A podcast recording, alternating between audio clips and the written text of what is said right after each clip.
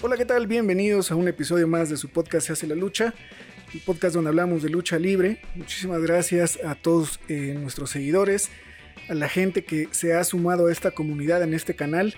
Eh, gracias también a todos los que han compartido nuestros contenidos, a los, que, a los que nos han ayudado a llegar a más gente que le gusta la lucha libre. De verdad, muchísimas gracias porque es gracias a ustedes a quienes estos eh, contenidos se pueden seguir llevando a cabo. Y bueno, pues el día de hoy tenemos un, gran invitado desde San Luis Potosí. Está con nosotros el hijo del Picudo. Picudo, ¿cómo estás? Muchísimas gracias. Estamos, pues bueno, contentos de llegar a todos ustedes, a todos los cibernautas. Y pues bueno, hoy gran presentación, gran recibimiento de parte de su amigo el hijo del Picudo, de los Vatos Locos Forever. Eso. Muchísimas gracias. Eh, un poquito eh, para ir entrando en contexto. Eh, yo creo que este personaje del Hijo del Picudo, que es un personaje que has traído contigo en los últimos cinco años, es un personaje que siento que apenas empieza como, como a, dar mucho de qué hablar, o más bien en el último año es un personaje el cual ha dado mucho de qué hablar. Ahorita quiero que nos concentremos en eso, pero para llegar a eso me gustaría que nos platicaras cómo fueron tus inicios en la lucha, a qué edad empezaste a, acercarte a este deporte, pero sobre todo, ¿cuál fue, cuál crees que fue tú, ese detonante que un día te dijo, quiero ser luchador? Pues bueno, yo creo que como todo pequeño eh, anhela el poder tener un sueño hecho realidad y este sueño se llama y se ha llamado por más de 20 años lucha libre.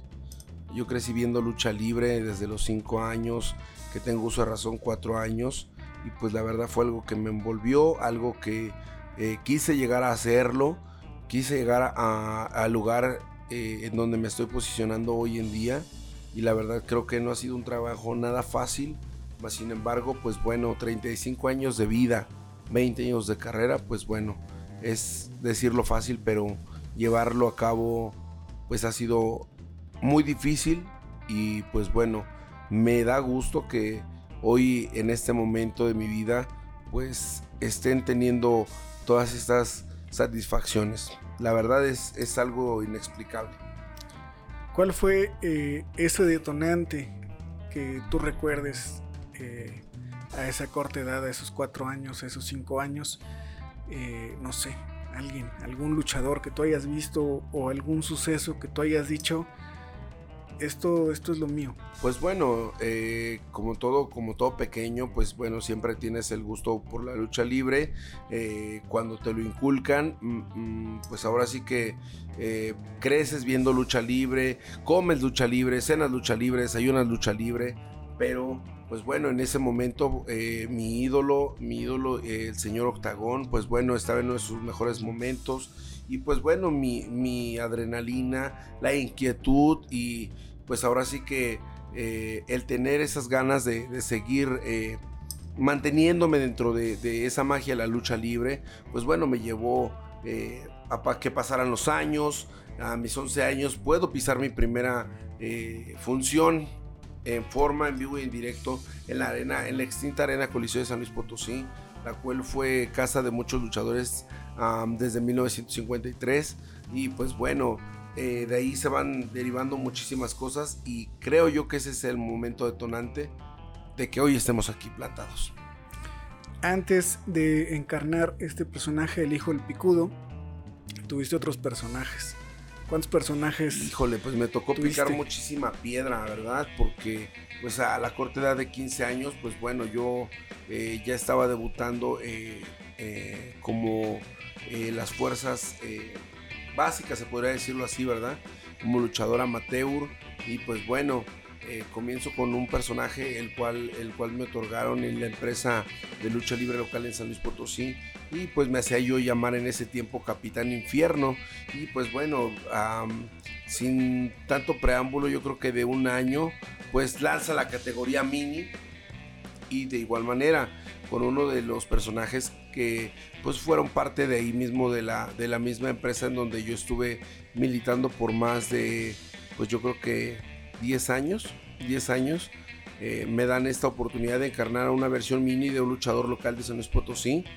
Y pues bueno, eh, el ser humano eh, va creciendo, va madurando y pues bueno, llegó una, etapa en que ya no era chaparrito, ¿verdad? Ya había dado un poquito más de, despunte y justamente pues con un personaje juvenil me dan la tercera eh, oportunidad, la tercera oportunidad de encarnar un personaje juvenil.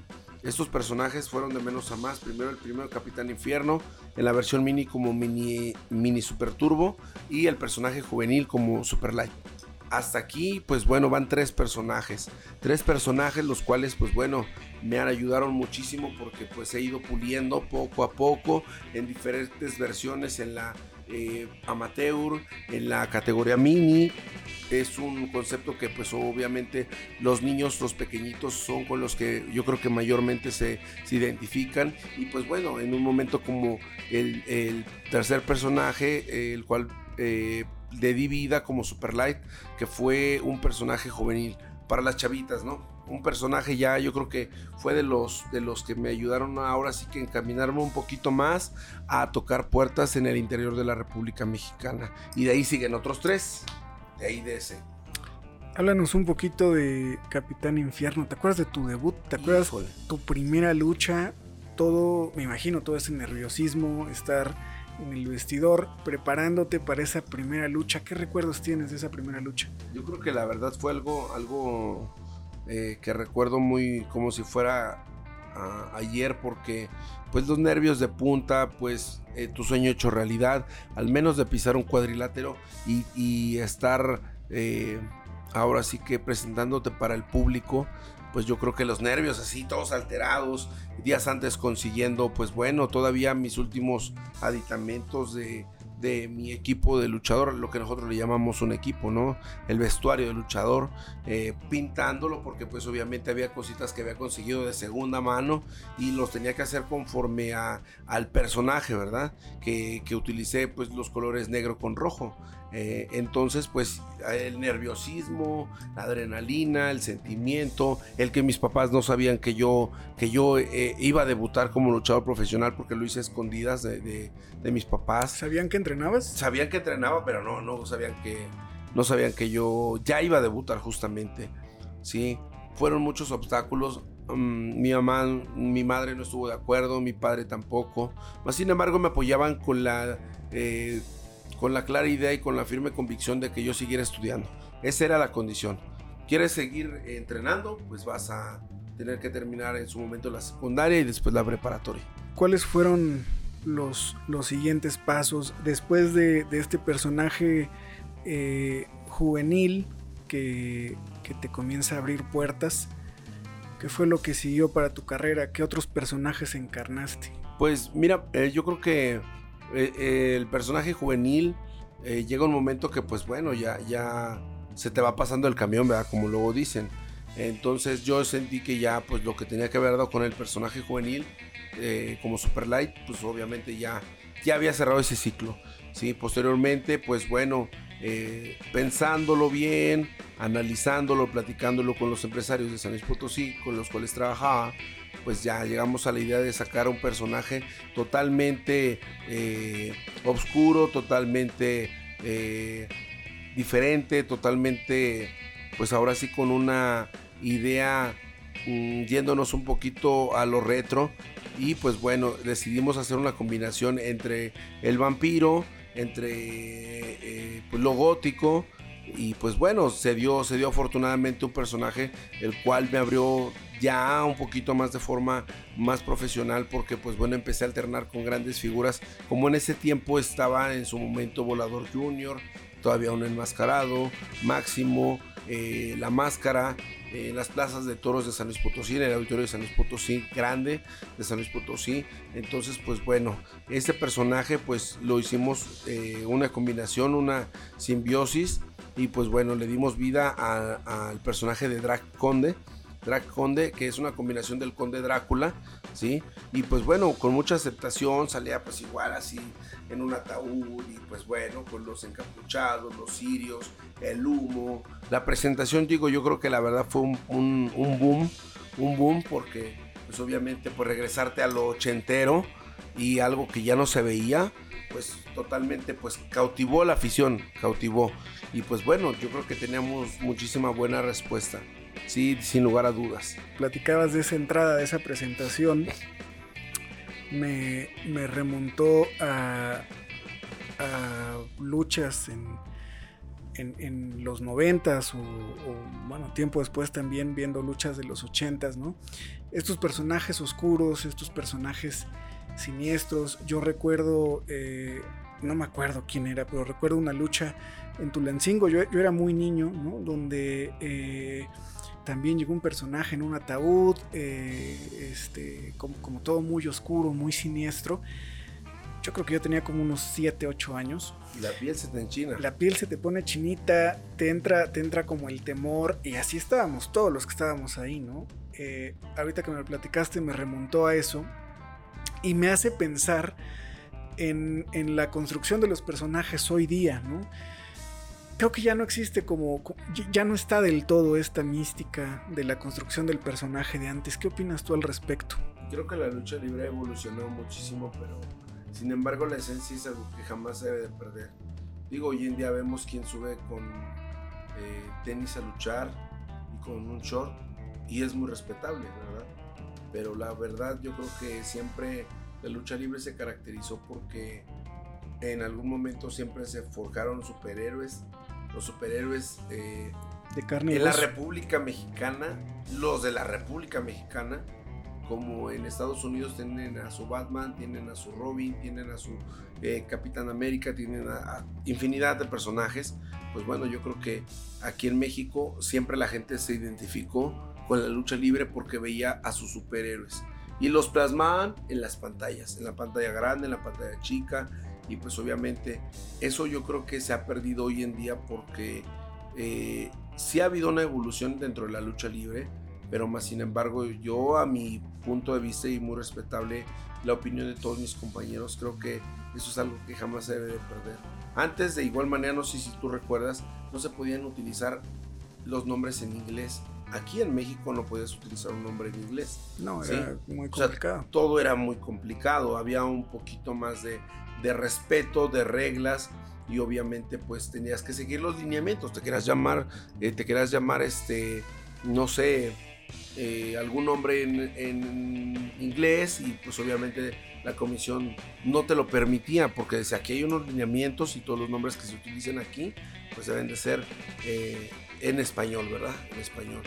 Entonces hoy pues la vestimenta de muchos de nosotros, muchos de los compañeros, pues la verdad sí, yo creo que eh, ya, no, ya no se forjan esos superhéroes que, que, yo creo que muchos de nosotros admiramos.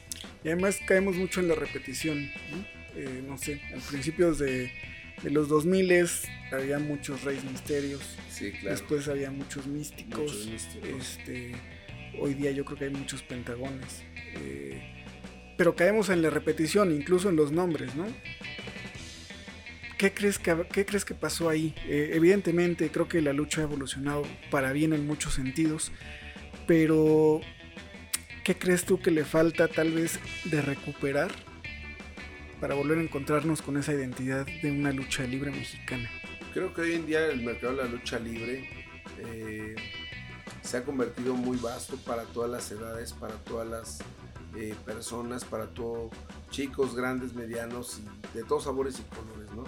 Pero yo creo que algo muy importante es de que el mismo luchador es el, es el enemigo del mismo luchador, así lo voy a decir tal cual. ¿Por qué? Porque él es el que se encarga de muchas veces yo, eh, como todo un luchador profesional, me presento en las arenas y si soy un luchador enmascarado, el luchador que ya luchó en la primera o segunda va y sale con su familia y te ven después sin máscara, ah mira, él es fulano, él es sultano, ¿sí? Entonces obviamente pues se va perdiendo credibilidad ante el público, ante la gente, ¿sí?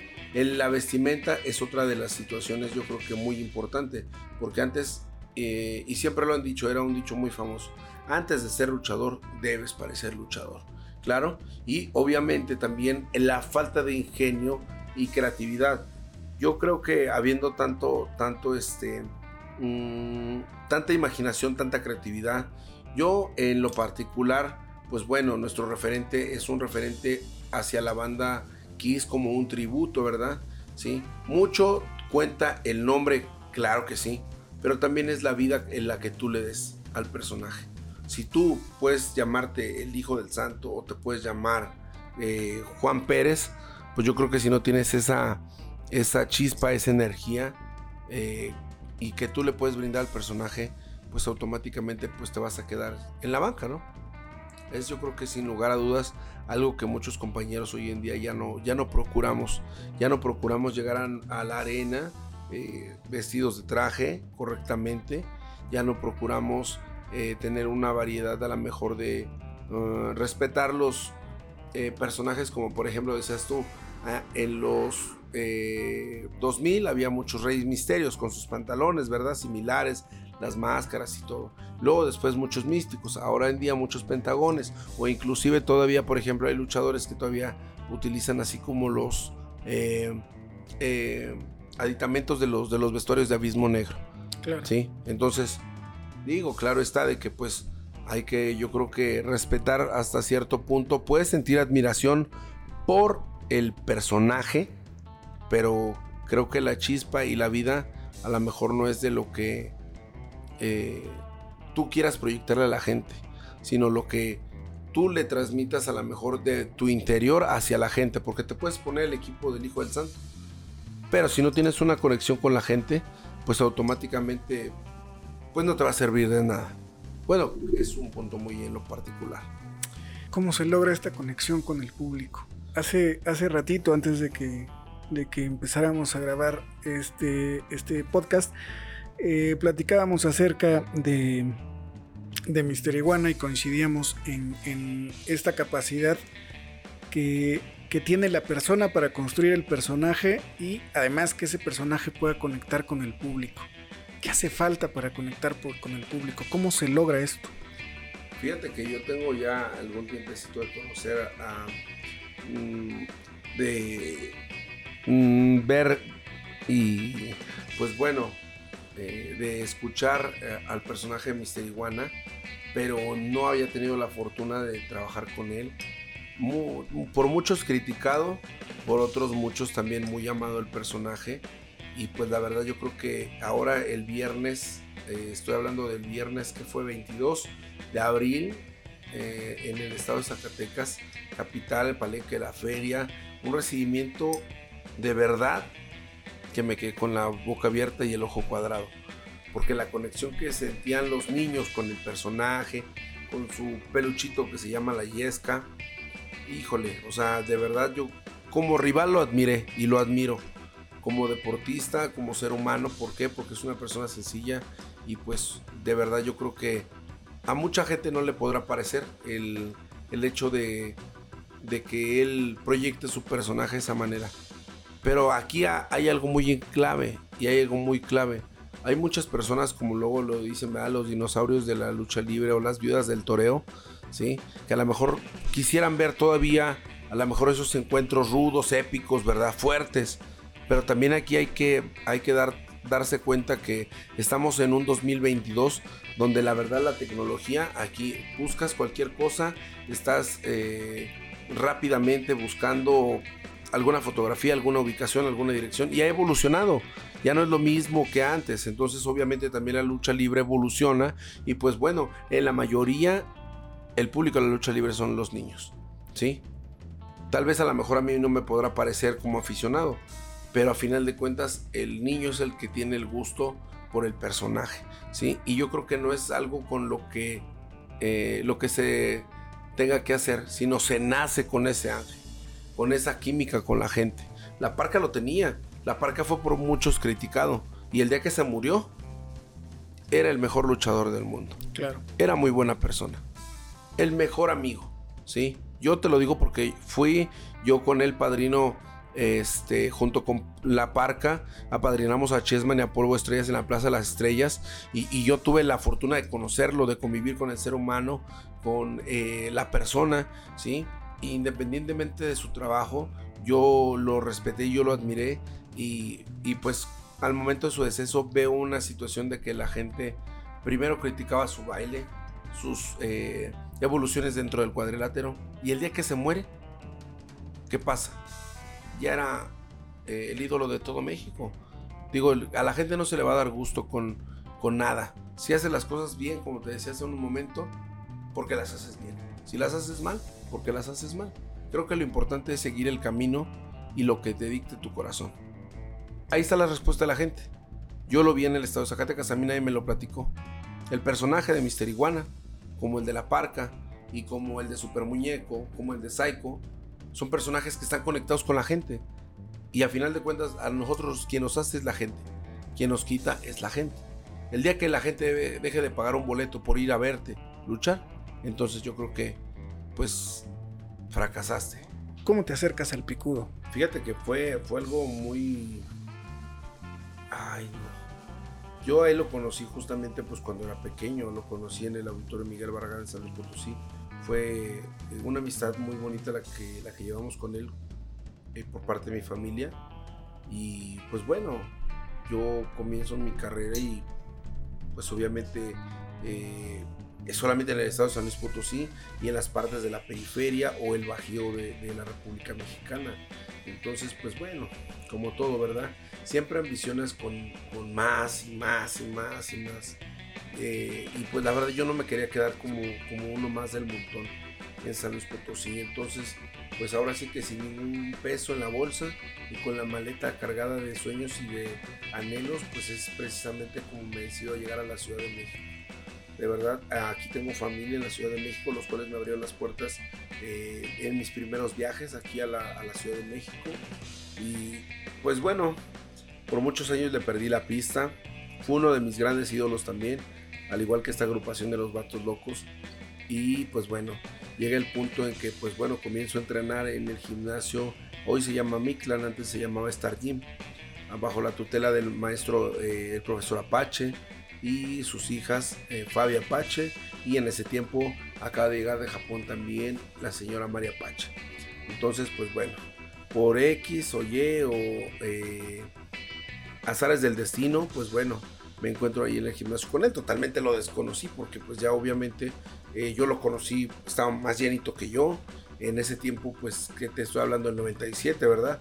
97, 99, este 2000, estaba totalmente pues gordito, él era así, robusto. Entonces me lo encuentro y totalmente pues ya su perspectiva ha cambiado, ya un poco más grande, este, ya no traía el pelo largo, locochón como lo traía, lo traía pues más o menos corto. Y pues bueno, el reencuentro, la verdad, yo creo que fue algo muy, muy eh, eh, emotivo, fue muy emotivo. Y él siempre tenía su, manera de ser alegre, dicharachero, este, relajiento. Entonces, pues bueno, o sea, sí se sorprendió de verme aquí en la Ciudad de México. Y pues ahora sí que eh, de ahí me empecé a encaminar con él. Me empiezo a encaminar con él y yo creo que fue algo muy, muy importante porque creo que sin ese ángel y sin la tutela del maestro Apache, pues yo creo que no hubiera llegado ahorita a, este momento de mi carrera. ¿Cómo es que eh, el picudo decide eh, darte el nombre del hijo del picudo? Tú se lo pediste, él te lo ofreció, o sea, ¿cuál fue el vínculo ahí para, para que él decidiera que tú fueras el sucesor de ese legado? Fíjate que siempre a, todas las arenas a donde íbamos, eh, de hecho él estuvo en una agrupación durante, mm, si no mal recuerdo, por ahí en el tiempo del como 2012, por ahí en, la caravana estelar con una agrupación llamada Los Infernos Rockers. Los Infernos Rockers, exactamente. Le diste al punto clave. Sí, el cual, pues bueno, ahorita uno de los elementos eh, cambió su personaje y pues da vida al nombre de Taurus. Eh, el otro, pues Tito Santana como Soul Rocker Picudo como Devil Rocker y eh, tenían a un gladiador que era eh, su acompañante, un grandote, se llamaba, se llamaba American Killer y después le dio vida al personaje de Euro Rocker en la primera versión. ¿sí? Eh, en ese momento que te digo que pues yo me reencuentro con Arturo aquí en el gimnasio, empecé a tener un poquito más de visitas constantes, a, yo a la ciudad y él un año creo, dos años, no recuerdo, más sale de AAA, sale de AAA eh, por ahora sí que políticas eh, y cosas personales y de la empresa de, de AAA y de él, ¿verdad? Decide formar una agrupación. Puesto que pues ya en AAA empezaron a disolver a los Inferno Rockers. A Teo, al que hoy es Taurus, pues bueno, le cambiaron el nombre. A Tito Santana, pues en una lucha pierde su máscara. Entonces, eh, Picudo, pues él decide formar una alineación de carácter independiente. Entonces, pues bueno, yo ya tenía el acercamiento con él, ya tenía el acercamiento con él, entonces, pues bueno, me tomo en cuenta para darle vida a la segunda versión de Machine Rocker. De Machine Rocker, después él como Devil Rocker, él continuaba, eh, un joven de aquí del Estado de México le da vida a otro personaje de los Rockers, le traigo yo otro, a otro gran amigo de San Luis Potosí, y, juntos conformamos la nueva agrupación de los Infernos Rockers. Hicimos varias temporadas en la arena Naucalpan. Entonces, pues a donde quiera que iban, pues como conocía la mayoría de, público y promotor a su hijo, eh, lo conocieron de pequeño, entonces a mí me confundían con él, a mí me confundían con su hijo y, le decían, es tu hijo, ¿verdad? Es tu hijo. Había una cierta similitud, había un cierto parecido entonces siempre decían a donde quiera que íbamos, es tu hijo, es tu hijo, es tu hijo, es tu hijo. Es de ahí de donde pues obviamente empiezan los primeros cimientos, ¿verdad? La construcción de este personaje. De verdad yo creo que pues yo a donde quiera que esté él, él sabe que pues bueno, yo lo que estuvo en mis manos lo hice por él en vida. Porque pues obviamente siempre lo arrimé, siempre lo junté, siempre lo procuré y la verdad obviamente yo me quedo con eso, eh, con el agradecimiento. Eh, sin embargo, las circunstancias cambian en algún momento. Tenemos una pelea él y yo eh, interna, personal, por un disgusto. Y pues bueno, nos alejamos como un mes. Y esto es la primera vez que lo hablo ante las cámaras. ¿sí? Nos disgustamos como un mes. Él falló en alguna situación personal y él mismo me buscó, arreglamos las cosas, pero yo ya no me sentía a gusto por la envidia y por obviamente por ciertas circunstancias que estaban pasando porque él, comenzó a vender los nombres de los otros integrantes y se empezó a llenar de mini inferno rockers, se empezó a, a llenar de inferno rockers, entonces ya era un punto pues que la verdad yo ya no me sentía donde encajaba, ¿me entiendes?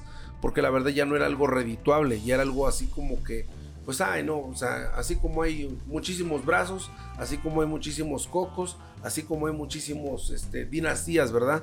De 10 o 20 o 30, entonces, pues ya no, ya, y lo digo con todo respeto, ¿verdad? Pero ya no era algo para mí, ya no, ya no era algo, entonces, pues la verdad yo le dije que yo quería continuar, pero ya no de esa manera. Platicamos acerca de su retiro, porque él quería hacer su retiro eh, su gira del, retiro como picudo, con su personaje, con el que lo llevó y lo encumbró a la fama, pero no con la máscara que utilizó en el 92, sino con este maquillaje de tributo a Gene Simmons, que fue lo que le dio a él su catapulta en su carrera. ¿sí? Todos recordaremos, yo creo que tú, eh, te pregunto, ¿conociste al picudo? Tú como aficionado a lo mejor recordarás en sus inicios con la máscara, cuando perdió su incógnita ante el perro aguayo en el toro de cuatro caminos. Pero a la gente que, obviamente a lo mejor no identifica muy bien eh, los tiempos o las épocas, el picudo, ah, sí, los que se pintaban como la banda X, ah, sí, los que sacaban el fuego y lo escupían, ¿sí? Yo creo que, que eso, eso eh, fue yo creo que un detonante para su carrera de él y la verdad yo creo que me atrevo a decir que yo creo que fue lo que los catapultó, lo que los catapultó. Entonces, él quiere hacer su retiro como, pues con su agrupación, con su hermano Silvercat, con My Flowers, con Nigma, con Espíritu, con Charlie, que fueron obviamente parte de, los, de las agrupaciones y de las alineaciones de los vatos locos. Entonces, pues bueno, dice, pero ¿qué te parece si yo pues hago mi gira del retiro? Pero yo quiero que mi personaje siga vivo, continúe vivo, ¿sí? Él ya le había dado o vendido, y lo hablo abiertamente, el personaje de Picudo Jr. a un muchacho el cual estuvo trabajando unas temporadas él como Picudo Jr. en Naucalpan. El que tenía este otro personaje, Canis Lupus. desconozco, desconozco. O sea, llevaba el personaje de Canis Lupus y después eh, Picudo Jr. Ah, ok. Sí. Entonces yo, yo, yo sabía de, la existencia de él, del muchacho, pero pues bueno, él, él tiene, por ejemplo, su personaje con la máscara. Él tiene su personaje con la máscara y pues bueno, yo iba a encarnar al maquillaje, él iba a encarnar la alineación obviamente como, como fue en su momento de éxito. Se dan las cosas, pues bueno, platicamos con algunos promotores, eh, pasamos ahora sí que fue justamente, recuerdo cuando se instauró lo de la lucha libre como patrimonio de la cultura aquí en México. 2018. 2018. Estamos 19, 20, 21, entonces hace cuatro años. Va Septiembre de 2018. Va a cumplir cuatro años justamente el, 3 de agosto. ¿sí? Agosto. El, mismo día de su fallecimiento, de su deceso, fue el mismo día de su cumpleaños. Entonces, justamente me recuerdo que preparaban las elecciones electorales de, hace, de hace que cuatro años, ¿verdad? Este, en, en San Luis Potosí en San Luis Potosí. Entonces te digo, ya hablamos de que no, pues mira, yo la verdad, yo ya no me siento a gusto con tantos integrantes de los rockers. O sea, y él me dijo, pues mira, aprovecha, yo quiero hacer mi gira al retiro, eh, puedes tú entrar como el hijo del picudo y pues bueno, darle vida pues con los que quieran seguir trabajando, ¿verdad? Ah, perfecto. Sí, sí, sí, perfecto. Desgraciadamente, pues se nos adelantó el tiempo. Se nos adelantó de una semana, eh, que te estoy hablando de por ejemplo, eh, ayer domingo y en esta misma semana transcurre, o sea, tenemos comunicación con él, cae al hospital, de un día para otro este, nos desconectamos porque no sabíamos nada de él. Y pues bueno, él cae este, en estado crítico en, el, en el, hospital. Y pues ahora sí que eh, era pues ahora sí que algo muy delicado porque le iban a cortar su pierna. Y él era una persona pues la cual vivía siempre todo el día en movimiento, siempre. Fue algo muy delicado, entonces pues bueno, se atraviesan todas estas cosas y pues el viernes en la mañana, justamente recuerdo que era un viernes de hace ya, este agosto va a ser cuatro años, me hablan en la mañana, Enrique, Picudo acaba de morir. Y yo, o sea, totalmente estaba dormido. Suena mi celular y rápidamente contesto y pasó esto se vino, sentí yo que mi mundo se me venía abajo, ¿sí? Porque la verdad fue una, fue una parte muy, muy especial para mi vida, porque la verdad así como, como teníamos momentos buenos, como dice la canción, tenemos, tuvimos momentos malos, pero creo que la verdad, él, para mí sí fue mi segundo padre, porque eh, fue mi compañero, fue mi confidente, fue este, la persona que me regañaba, fue la persona que, que me orientaba, ¿sí? Fuera, fue la persona que también me daba mis coscorrones porque pues obviamente yo pues quería, vamos para acá, vamos para allá. Me decía él siempre, todo va a llegar en su momento. Cuando menos lo esperes, te va a llegar. Creo que es un momento, eh, perdón si me prolongo. No, no, adelante, adelante, gracias. Creo que, creo que es un momento que, que la verdad jamás se me va a olvidar porque eh, sentí pues obviamente que faltó una parte de mí y él sabe donde quiera que esté que, lo sigo amando, lo sigo recordando. Eh, y de verdad que yo me quedo con todo eso que pasé con él. ¿sí? Teníamos ya nuestro proyecto. hubo mucha. Hubo mucha negligencia en cuestión de, su. de su este, ingreso al hospital. Porque pues su hermano biológico, el hijo del espectro. Eh, conocido por muchos también como Silver Cat pues obviamente él estaba ahogado de borracho en una recámara y, este y Picudo hirviendo de calentura en la otra recámara y o sea no, no era para, para poder reaccionar y, poder llevar a su a su hermano al hospital ¿sí? gracias a la, oportuna digo en algún momento a la oportuna intervención de la pareja de él de Picudo este, pudo, que pudo acudir a, la casa, lo llevó a internar y pues bueno, o sea, no, no era, no era este, pues, digámoslo así, de vida o muerte porque, eh, o sea, le iban a salvar, sí tenían gangrenado su pie, pero se lo iban a salvar pues cortándoselo, ¿verdad? Iban a salvarlo al ser humano. Iban a salvar al ser humano, pero pues un, un paro pues cardiorrespiratorio pues bueno, acabó con con todo en cuestión de segundos. Y digo, se presenta lo de su deceso, me hablan, eh, justamente me acuerdo aquí queda este, una avenida que se llama Fray Servando, aquí adelante, y justamente pues yo llego, me bajo del camión a la central, agarro el metro, lo velamos aquí en Balbuena, aquí en la Ciudad de México, y o sea, yo venía hecho un desastre, venía hecho, este, o sea, no, no, no, incontenible. La verdad, pues se me, ido, se me habían ido las ilusiones, se me había ido todo. ¿sí? En el momento yo no buscaba culpables porque yo creo que, digo, vivimos como queremos y pues afortunadamente yo lo puedo decir, él vivió como él quiso. Él disfrutó, él vivió, él conoció y pues la verdad yo creo que a su modo, pero él fue feliz.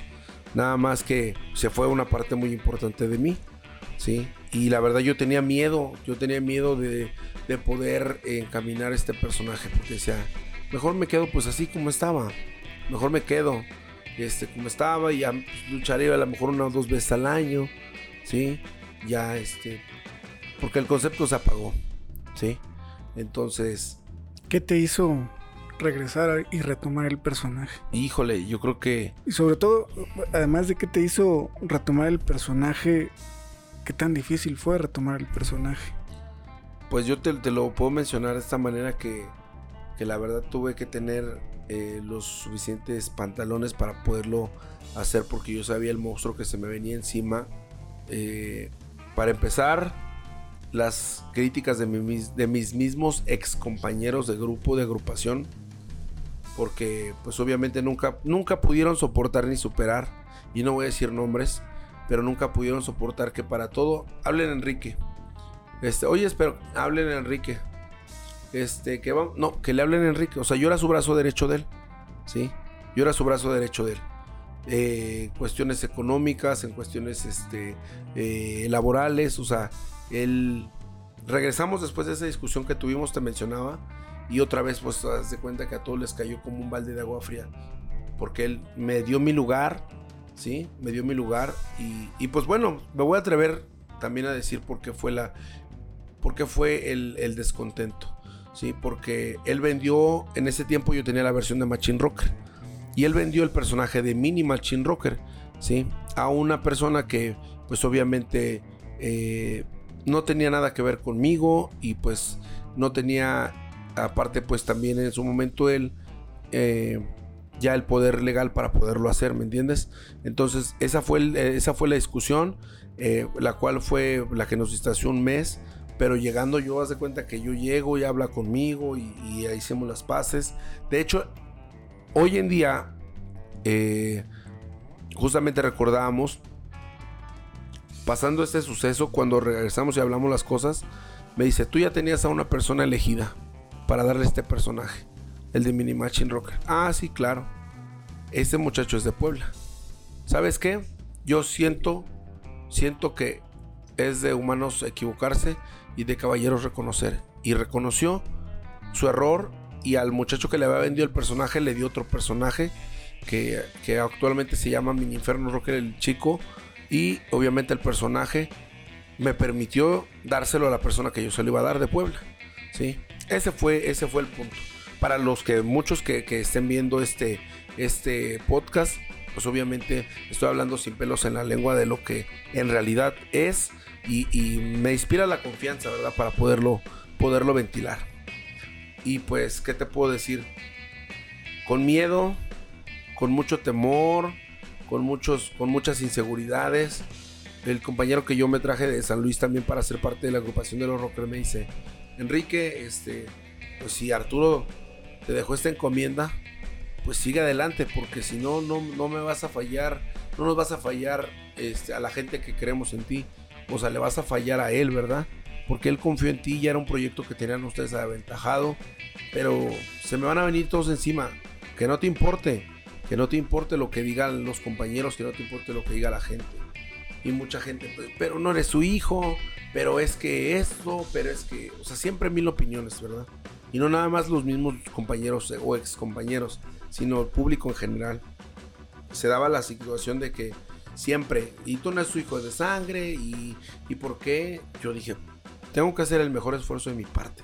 ¿sí? Y poco a poco pues fui tratando de, reencontrar, primero con eh, My Flowers, con eh, Enigma, Silvercat y tu servidor, los cuatro, como los vatos locos. No, pues nada. Después nada más con Enigma, My Flowers y tu servidor, nada. Y hoy en día, afortunadamente, este año ha sido muy placentero para, para tu servidor porque obviamente se integra nuevamente un, elemento que fue parte aguas en los vatos locos también, como lo es espíritu. Queda espíritu, queda enigma e hijo del picudo. Y la gente nuevamente, ¡fum! Se revive el concepto de los Vipers y buscan luego, luego a los rivales número uno de los Vipers, los vatos locos. ¿Sí? Entonces, afortunadamente ha sido un año de, mucho trabajo. Ha sido un año afortunadamente de muchas cosas. Y pues bueno, a, partir de que transcurrieron ya se van a llegar casi cuatro años del fallecimiento de Arturo. La verdad yo creo que he hecho por permanecer con el personaje. Lo mencionaba hace ratito. Digo, yo respeto mucho al chico que da eh, vida al personaje como Picudo Jr Siempre me dicen, Picudo Junior, no, el hijo del Picudo. Yo respeto su trabajo de él, ¿sí? Respeto su personaje. Lo respeto él como persona, ¿sí? Aunque hubo eh, ahí mala gente que nos ha querido echar a andar y, que estemos así como que, como gallitos de pelea, ¿sí? Y lo digo abiertamente ante la cámara, sin pelos en la lengua, yo no tengo nada, nada, nada en contra de, de, de este chico, del Picudo Junior, ¿sí? si su trabajo lo, tiene, si su trabajo lo avala, afortunadamente, al igual que el mío. Yo recorro de punta a cola, de norte a sur, de este a oeste la República Mexicana. Yo la verdad, yo creo que mi trabajo, a mí pues obviamente me tiene bien bendecido, ¿sí? Yo me quedo con lo mío y la verdad ahorita pues en esta, en esta etapa de, de los vatos locos creo que sin lugar a dudas ha sido algo, algo padrísimo el revivir todo esto. Evidentemente para gente de nuestra edad es muy fácil hacer clic con ese recuerdo de finales de los noventas, esta agrupación eh, que, llenaba cualquier arena, eh, que, dio un giro este, en cuanto a los conceptos que se estaban llevando en aquel entonces, eh, que, que, de cierta manera hizo, logró hacer este clic entre, entre la lucha y los aficionados del rock and roll, etcétera, etcétera. Es muy fácil para alguien de nuestra edad hacer ese guiño a, la nostalgia de, aquella agrupación que revivimos. Pero, ¿cómo hacer clic con la gente eh, que es aficionada hoy en día? ¿no? ¿Por, qué revivir a los vatos locos? Un poquito ya nos dijiste eh, porque bueno, era, era una agrupación que a ti mismo te gustaba, de la cual tú mismo eras fan, pero ¿por qué, ¿por qué crees tú que era buena idea revivir a los vatos locos? ¿Por qué volver a reunir a luchadores como Enigma, este, como, como Silver Cat, eh, eh, como My Flowers, que hasta cierto punto ya estaban un poquito en el olvido, ¿no? ¿Por qué rascarle ahí? que le atinaron, ¿no? Porque en este momento otra vez está volviendo a hablar de los vatos locos. Pero en un inicio, ¿por qué decidiste rascarle ahí? ¿Por qué decidiste volver a revivir a los vatos locos? Porque siempre, siempre yo creo que como compañero de, parrandas, como compañero, como consejero, como mi, sinodal, eh, él siempre fue su ilusión, ¿no? Él siempre, él pensaba eh, y vivía para la gente que lo conoció, siempre él fue su estilo muy extravagante y él creía en las ideas que él llevaba la vida junto con Antonio Peña en la época de, pues bueno, sus, menos tiempos, ¿no? De triple A. Todas esas ideas que nosotros vimos plasmadas en un máscara contra máscara del cibernético, contra la parca. ¿sí? Todas esas ideas plasmadas del centro de convenciones de Ciudad Madero, donde Charlie Manson se accidenta, ¿sí? O sea, todas esas ideas del fuego en contra de Abismo Negro, todas esas ideas eh, de, los, eh, de las intervenciones de Vipers y Vatos Locos, siempre fueron ideas del creador que fue Antonio Peña, pero de su brazo derecho que fue Arturo Hernández Herrera del Pico. Y que me desmientan si estoy hablando alguna mentira. ¿sí? Él siempre fue punta de lanza, él siempre... Así lo decía y yo lo llegué a escuchar por testimonios de personas que obviamente convivieron con ambos. Antonio Peña decía, lo que diga mi primo, lo que diga mi primo, ¿sí? Así tal cual. Entonces, él una de sus ideas, pues bueno, todavía justamente platicamos una semana, no, 15 días antes de que él muriera. Él quería revivir el concepto de los vatos locos y hacerlo todavía un poco más fuerte. ¿Por qué? Porque quería incluir mujeres dentro del concepto. ¿Sí? Quería incluir mujeres dentro del concepto. Él tenía, este, pues obviamente, las ganas todavía de echarle todavía, eh, pues bueno, candela a su, a su proyecto que, que lo encumbró y lo revivió todavía con el 25 aniversario de AAA. Sí lo recordarás que obviamente fue una de las entradas épicas. ¿Sí? Claro. La gente los recibió como si nunca hubieran pasado los años, ¿sí? Y al momento de escuchar el tema sonar de los vatos locos, la pantalla, todo el mundo nos quedamos en shock. Yo estuve ahí de aficionado, ¿sí? Y pues bueno, te, te regresan el cassette. ¿Y qué pasa? Salen Vipers, salen vatos, salen perros, salen Mexican Powers. Este, no recuerdo otras agrupaciones, los guapos creo que salieron también, ¿sí? Entonces, él era, él era firme a la convicción que llevó a AAA a la fama, al éxito, ¿sí? Respeto mucho la idea de trabajo de hoy en día de AAA, porque la lucha ha evolucionado. La industria de la mercadotecnia y el entertainment han sido totalmente un giro de 360 grados. Pero sin embargo, hoy en día tú te das cuenta a qué punto están volviendo. A, revivir los, conceptos del pasado, claro. ¿Sí? Lo que los hizo grandes. ¿Sí? Y de verdad yo creo que de la mano de Antonio Peña y de, Picudo, esas ideas, esa creatividad de toda la gente que, estaba en ese momento, tú ibas a una arena y lo primero, o sea, disfrutaban la lucha libre y de repente, no, ya se agarraron todos contra todos. Entonces él, él tenía esa visión. Es por eso por lo que, pues, yo dije, creo que la mejor manera de hacer un homenaje, y lo pensé así de esta manera, un homenaje hacia él y hacia su carrera, ¿sí? ¿De qué manera será?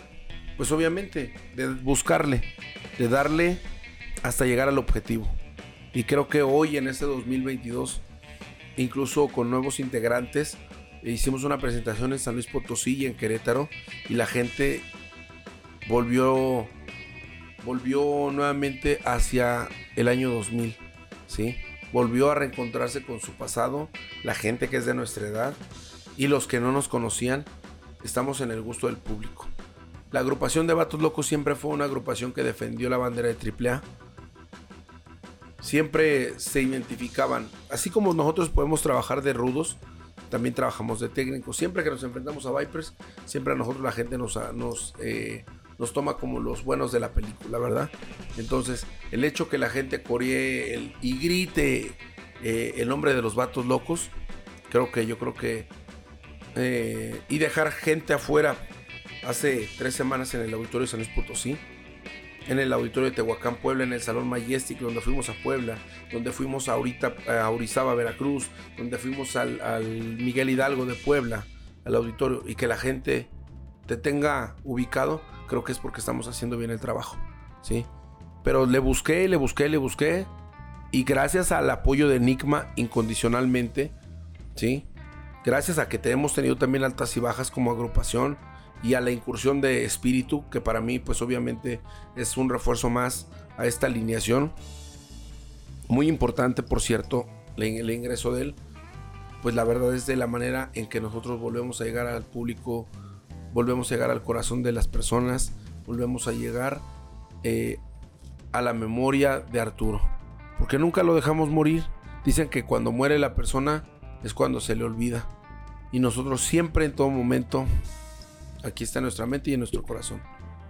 Creo que eso, sin lugar a dudas, es algo que nos mantiene.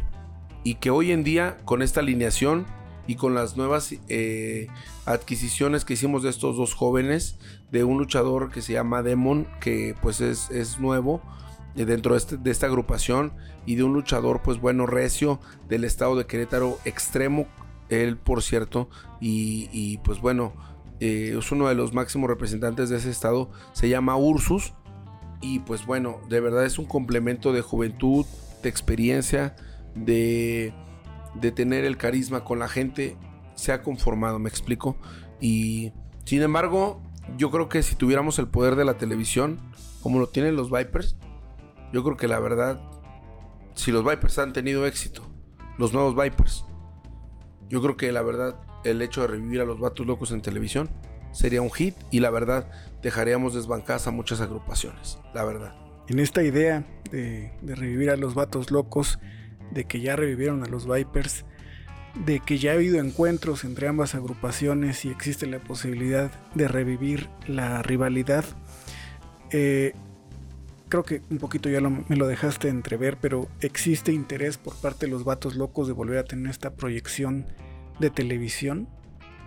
Mm, pues yo creo que... O sea, ¿a ti te a ustedes les interesaría ingresar en las filas de AAA? Te lo podría contestar como punto personal para, para mi persona. Eh, más sin embargo, a lo mejor de mis compañeros, pues ellos ya lo vivieron, ¿verdad? como Nigma ya lo vivió este, por muchos años, 17 años en la empresa, Espíritu 15 años en la empresa. Entonces, pues para mí la verdad yo creo que sería el boom eh, total, mi consumación de, del éxito de esta agrupación que revivió. El hecho de que nos pudiéramos presentar en la caravana estelar, de que nos abrían las puertas.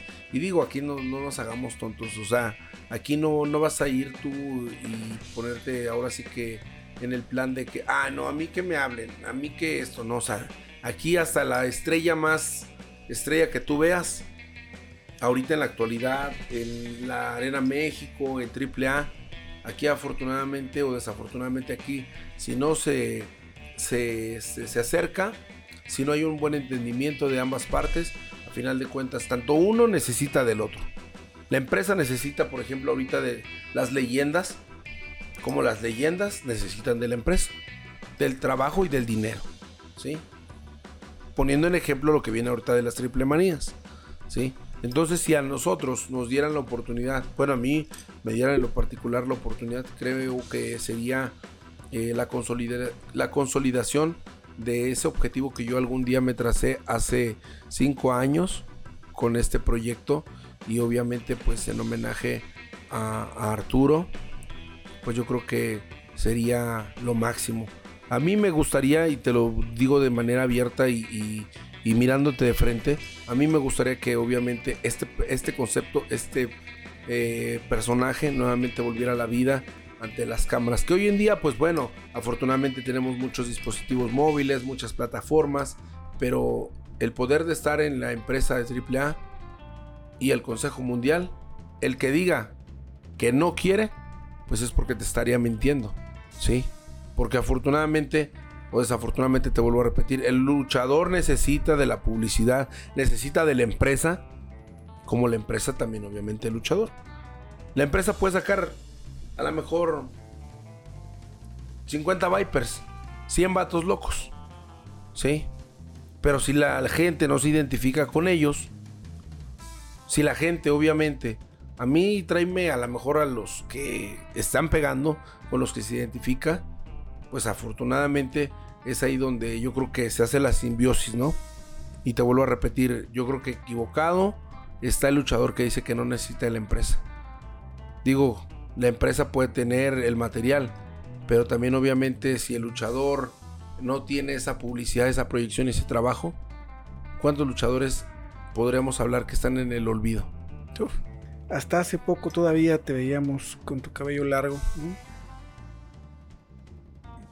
Cuando, cuando vi aquellas primeras imágenes, este, aquellas luchas en, la arena Ucalpan, hice un clic inmediatamente con el personaje del Picudo. ¿Qué pasó con tu cabellera? Eh, pues bueno, nos enfrentamos el 25 de diciembre a la agrupación original de los Vipers, Psicosis, Maníaco e Histeria, llegando en un plan estelar al auditorio de Tijuana, al cementerio de las máscaras y cabelleras. Y pues bueno, creo que como todo, en todo reto, en todo, eh, pues ahora sí que encuentro, hay algunas veces que nos toca perder, algunas otras ganar. Desafortunadamente, pues a mí me tocó perder mi cabellera, que pues bueno, ya era muy vasta, ¿sí? Y obviamente en las manos no de cualquier persona, sino en las manos del señor eh, Alfonso Histeria, original, ¿sí? En una jaula, pues en donde pues, nos enfrentamos ambas agrupaciones, se exponían máscaras y se exponían cabelleras, y pues bueno, desafortunadamente pues me tocó perder eh, ese día, ese 25 de diciembre del 2021, eh, la cabellera en manos de, los Vipers. Pero creo que eso ha sido pues un tropiezo, más no que hemos perdido la guerra. Creo que vienen muchas cosas buenas. Eh, de verdad yo creo que este 2022 el resultado es con trabajo, con lo que veo yo reflejado todo esto. el hecho de perder la cabellera no me quita ni ni de reconocer lo mejor que fueron ellos esa noche ante nosotros, no me quita lo valiente. Dicen que lo valiente no quita lo cortés. Entonces lo digo abiertamente, eh, creo que fue un descalabro que tuvimos, que tuve eh, ese día, pero pues este 2022 obviamente venimos por la revancha, se tiene que lograr algo, se tiene que, nos tenemos que, que ir cerrando el año con algo. Hijo del picudo, ¿Cuáles son tus sueños? ¿Cuáles son tus metas a mediano plazo? ¿Dónde te ves? Pues bueno, yo creo que la verdad eh, estoy muy contento dentro del ámbito independiente, pero vuelvo a reiterar, si me hicieron la oferta o una propuesta de parte de la empresa eh, de la caravana estelar, pues bueno, creo que sin lugar a dudas podría yo eh, saber si puede convenir para mis intereses o no me gustaría seguir dentro del circuito independiente, pero claro, está trabajando por algunas fechas en AAA. Eh, me he enfrentado a lo mejor de la baraja luchística, ¿sí? Más sin embargo, pues bueno, todavía, todavía no puedo decir ya me enfrenté a toda, a toda la baraja luchística, pero me gustaría tener algunos enfrentamientos, ¿por qué no? O sea, eh, con la familia real, que ya los hemos tenido, pero eh, nada más con los hijos de, de Elia Park pero ahora que fueron unos vatos locos contra la familia real completa, unos vatos locos contra el legado Wagner que también ya hemos protagonizado, pero no con el concepto de legado Wagner completo, porque el doctor Wagner Jr. Este, nada más este, ha luchado sus hijos contra nosotros, pero sí que fuera algo más convincente, algo más convincente donde la gente pues ya obviamente eh, tenga en, un, en una postura muy firme a los vatos locos. Enfrentarnos ante los ingobernables, enfrentarnos ante eh, los hermanos eh, Dinamita Nueva Generación, bueno, la generación Dinamita, eh, pues yo creo como esas agrupaciones son a los que nos debemos de enfrentar para podernos seguir manteniendo en el gusto del público. Quiero seguirme manteniendo en el gusto del público, quiero seguir continuando con este legado, quiero pues obviamente si Dios nos permite y pues bueno, sea la oportunidad viajar al extranjero. no me aventuro a hablar ya tenemos a lo mejor el trabajo, el, pactado con alguna empresa, pero la verdad, ¿por qué no eh, pensar en un, eh, pisar en algún escenario extranjero con alguna empresa? En Canadá, ya fui a Guatemala, voy a Colombia. Quiero continuar con esto, quiero continuar con esto. Yo la verdad les deseo todo el éxito del mundo a todos mis compañeros. Eh, pues yo creo que poco a poco el trabajo es el que va hablando, ¿sí? Porque pues a lo mejor nosotros podemos ambicionar muchísimas metas. Pero sin embargo, pues yo creo que la vida es la que te va poniendo en el momento perfecto. Y como él siempre lo decía, como Picudo siempre lo decía, en su momento te va a llegar, ¿sí? Ni antes ni después. Y creo que yo creo que es algo que me ha mantenido. me he mantenido vigente trabajando, pero yo creo que en su momento va a llegar todo. Así como ahorita, hace cinco años nadie creía en mí, ¿sí? Eh, y pues de mi estado he recibido miles de críticas. ¿Por qué? Porque pues me empecé a, enrolar en, eh, la Ciudad de México, porque empecé a buscar oportunidades, porque llegué a pisar el grupo internacional Revolución, porque di vida al, personaje de Machine Rocker, porque hoy en día le doy vida al personaje de Hijo del Picudo. Pero creo que los resultados, para mí, cuenta la opinión del público.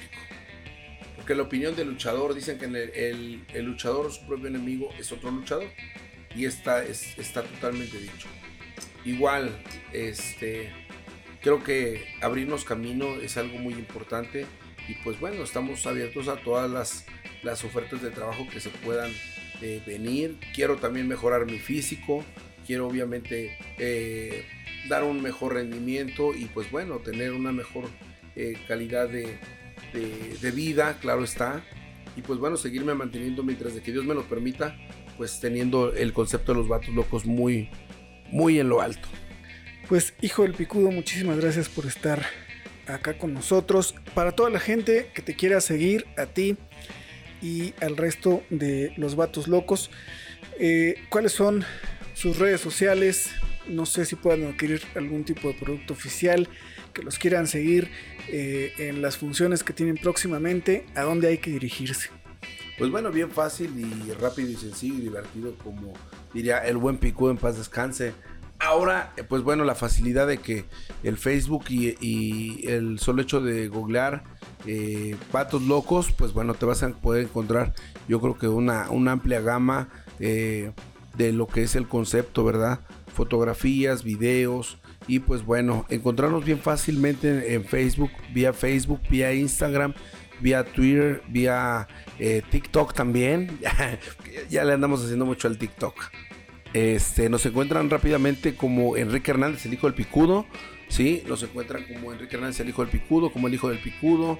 Eh, la página oficial también, pues bueno, como Vatos Locos también de igual manera, nueva generación. Y pues bueno, fácil. Eh, para todos los accesos a todas las plataformas y pues bueno en nuestras próximas presentaciones también de igual manera a donde vamos llevamos los artículos oficiales del Hijo del Picudo y de los Vatos Locos Forever también.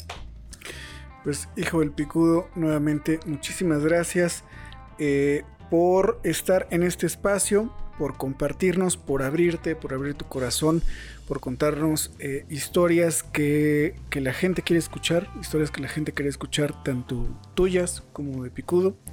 De verdad, muchísimas gracias por compartirlas. No sé si tengas algo más que quieras compartir. No, pues la verdad, muchísimas gracias a toda la afición que nos sigue, a toda la afición que sigue fiel al, al concepto de los vatos locos y pues agradecer a todo el público en general, a todos los medios. Muchísimas gracias a ti por recibirme hoy aquí en tu espacio y pues bueno, solamente pues decirles y recomendarles a la gente que nos siga consumiendo, que siga consumiendo nuestro trabajo y pues bueno, que estamos a sus órdenes. Muchísimas gracias, hijo del picudo, y muchísimas gracias a todos ustedes que se quedaron hasta este punto de nuestro podcast. Ya saben, compartan, denle like, suscríbanse, síganos en todas nuestras redes sociales para que nosotros podamos seguir creando contenido para todos ustedes y nos vemos en la próxima. Gracias, Picudo.